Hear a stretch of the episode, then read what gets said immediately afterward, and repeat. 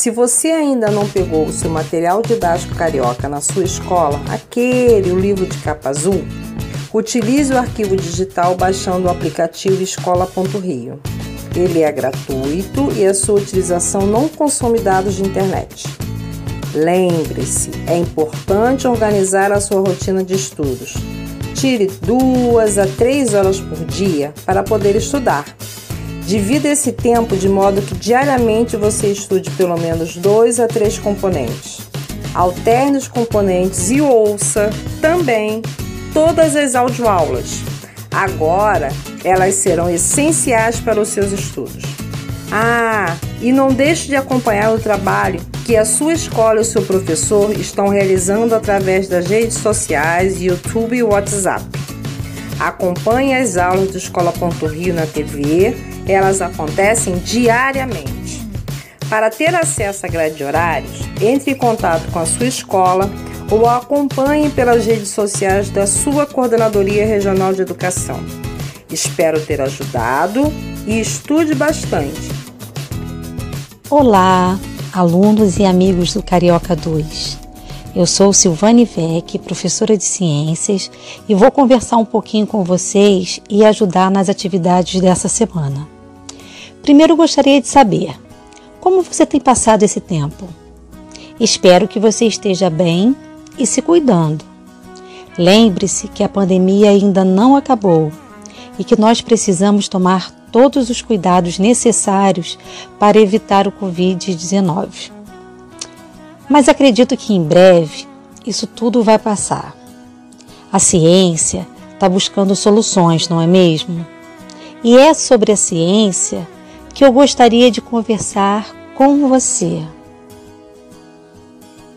A ciência é uma construção humana coletiva da qual participam a imaginação, a intuição e a emoção. Ela sofre influência do contexto social, histórico e econômico e nos permite dialogar com o mundo. Na verdade, a ciência é muito mais que uma matéria que estudamos na escola. Ela busca explicar, dar sentido a todas as coisas que existem e acontecem ela nos ajuda a compreender melhor o mundo que vivemos e suas transformações. Pensa comigo. Se sabemos o que são as coisas, a origem delas, para que elas servem ou por que elas são importantes, saberemos como lidar com elas e também como cuidar delas. Então, eu posso dizer que a ciência melhora a nossa qualidade de vida cá para nós. Você já reparou como a espécie humana é curiosa? Tudo queremos saber o que é, qual motivo ou porquê. Me lembro que quando eu era pequena, vivia perguntando o que era tudo o que eu via. Depois comecei a perguntar o porquê das coisas. A minha mãe às vezes ficava até irritada, porque eu devia ser chatinha, né? Um dia ela me deu a seguinte resposta: É porque é e acabou. Eu pensei, pensei, não entendi nada. Na verdade, até hoje eu não sei o que ela quis dizer com isso.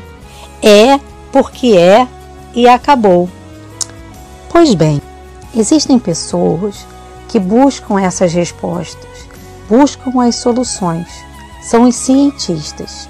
Os cientistas são as pessoas envolvidas com a ciência, ou seja, um cientista é um profissional que executa uma atividade sistemática para atingir o conhecimento sobre alguma coisa. Através do método científico, ele realiza pesquisas para compreender de forma clara e exata algum fato ou alguma coisa. E o que é o método científico? Bom, trata-se de observar um fato, coletar dados, levantar um questionamento, formular hipóteses, realizar experimentos, avaliar seus resultados e elaborar as conclusões. Então seria mais ou menos assim: algo acontece ou um cientista vê alguma coisa que desperta sua atenção ou curiosidade.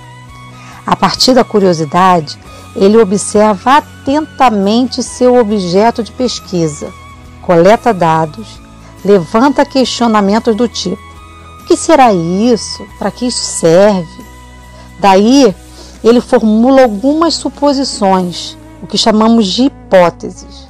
E para descobrir se o que ele achou ou acha está certo ou não, ele faz diversos experimentos. Pega os resultados, avalia os resultados e elabora as suas conclusões.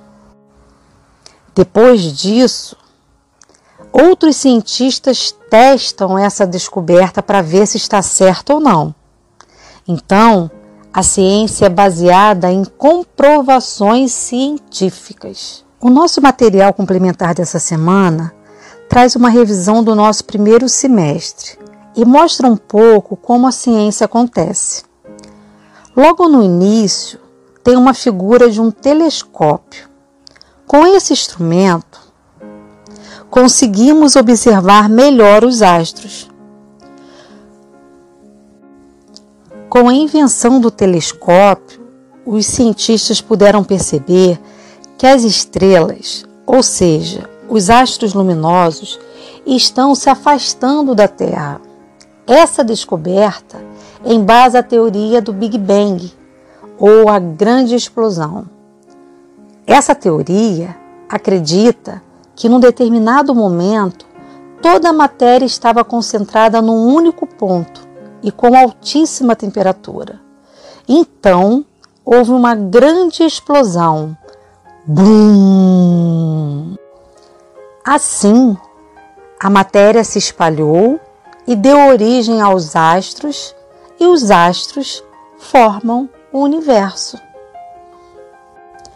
Então, o Big Bang é a teoria mais aceita pelos cientistas sobre a formação do universo.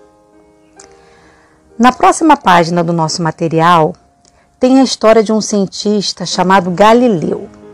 Não deixe de acessar o link e ver um vídeo que traz um breve resumo de forma bem divertida sobre a vida desse cientista.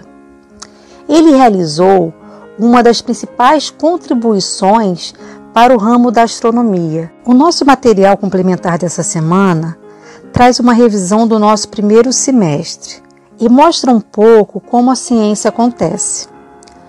Logo no início, tem uma figura de um telescópio. Com esse instrumento, conseguimos observar melhor os astros. Com a invenção do telescópio, os cientistas puderam perceber que as estrelas, ou seja, os astros luminosos, estão se afastando da Terra. Essa descoberta embasa a teoria do Big Bang, ou a grande explosão. Essa teoria acredita que num determinado momento toda a matéria estava concentrada num único ponto e com altíssima temperatura. Então houve uma grande explosão Bum! Assim, a matéria se espalhou e deu origem aos astros, e os astros formam o universo. Então, o Big Bang é a teoria mais aceita pelos cientistas sobre a formação do universo. Na próxima página do nosso material, tem a história de um cientista chamado Galileu. Não deixe de acessar o link e ver um vídeo que traz um breve resumo de forma bem divertida sobre a vida desse cientista. Ele realizou uma das principais contribuições para o ramo da astronomia. Galileu aprimorou um telescópio já pronto e inventou o seu próprio telescópio. Ah, os cientistas são assim, curiosos. Eles pesquisam muito e não desistem fácil não, hein? Eles inventam é coisa.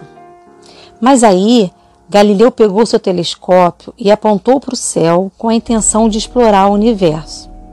Com esse aparelho em mãos, o cientista descobriu um monte de coisas e ainda provou que a Terra girava em torno do Sol.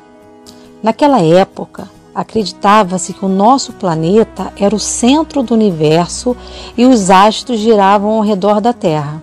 É o que chamamos de geocentrismo. Ao realizar tais constatações, Galileu comprovou que a teoria heliocêntrica que estava correta, segundo a qual a Terra e os planetas giram em torno do Sol. Isso nos mostra que a ciência é dinâmica e que não é feita de verdades absolutas. A prática da ciência revela verdades que podem ser reformuladas e assim a ciência avança. Nesse semestre, estudamos sobre as estrelas, conhecemos algumas constelações, que são o tipo de desenhos que as estrelas fazem no céu. Falamos também sobre o Sol, a principal fonte de luz e calor da Terra. Falamos do sistema solar, dos planetas Mercúrio, Vênus, Terra, Marte, Júpiter, Saturno, Netuno. Vimos também que Plutão é considerado atualmente pelos cientistas um planeta anão. Agora vamos olhar a última página da nossa revisão, que traz a notícia de que cinco planetas poderão ser vistos a olho nu, ou seja, sem o auxílio de lentes de aumento. Essa página traz também o fenômeno da lua azul e um convite da NASA buscando voluntários para uma viagem a Marte. NASA significa Administração Nacional de Aeronáutica e Espaço, e sua missão é fomentar o futuro na pesquisa, descoberta e exploração espacial. Bom, nós sabemos que do sistema solar a Terra é o único planeta com vida conhecida, ou seja, não foi descoberto ainda vida como a nossa em outro planeta. Isso não significa que não exista vida em outro lugar, apenas nós não sabemos ainda.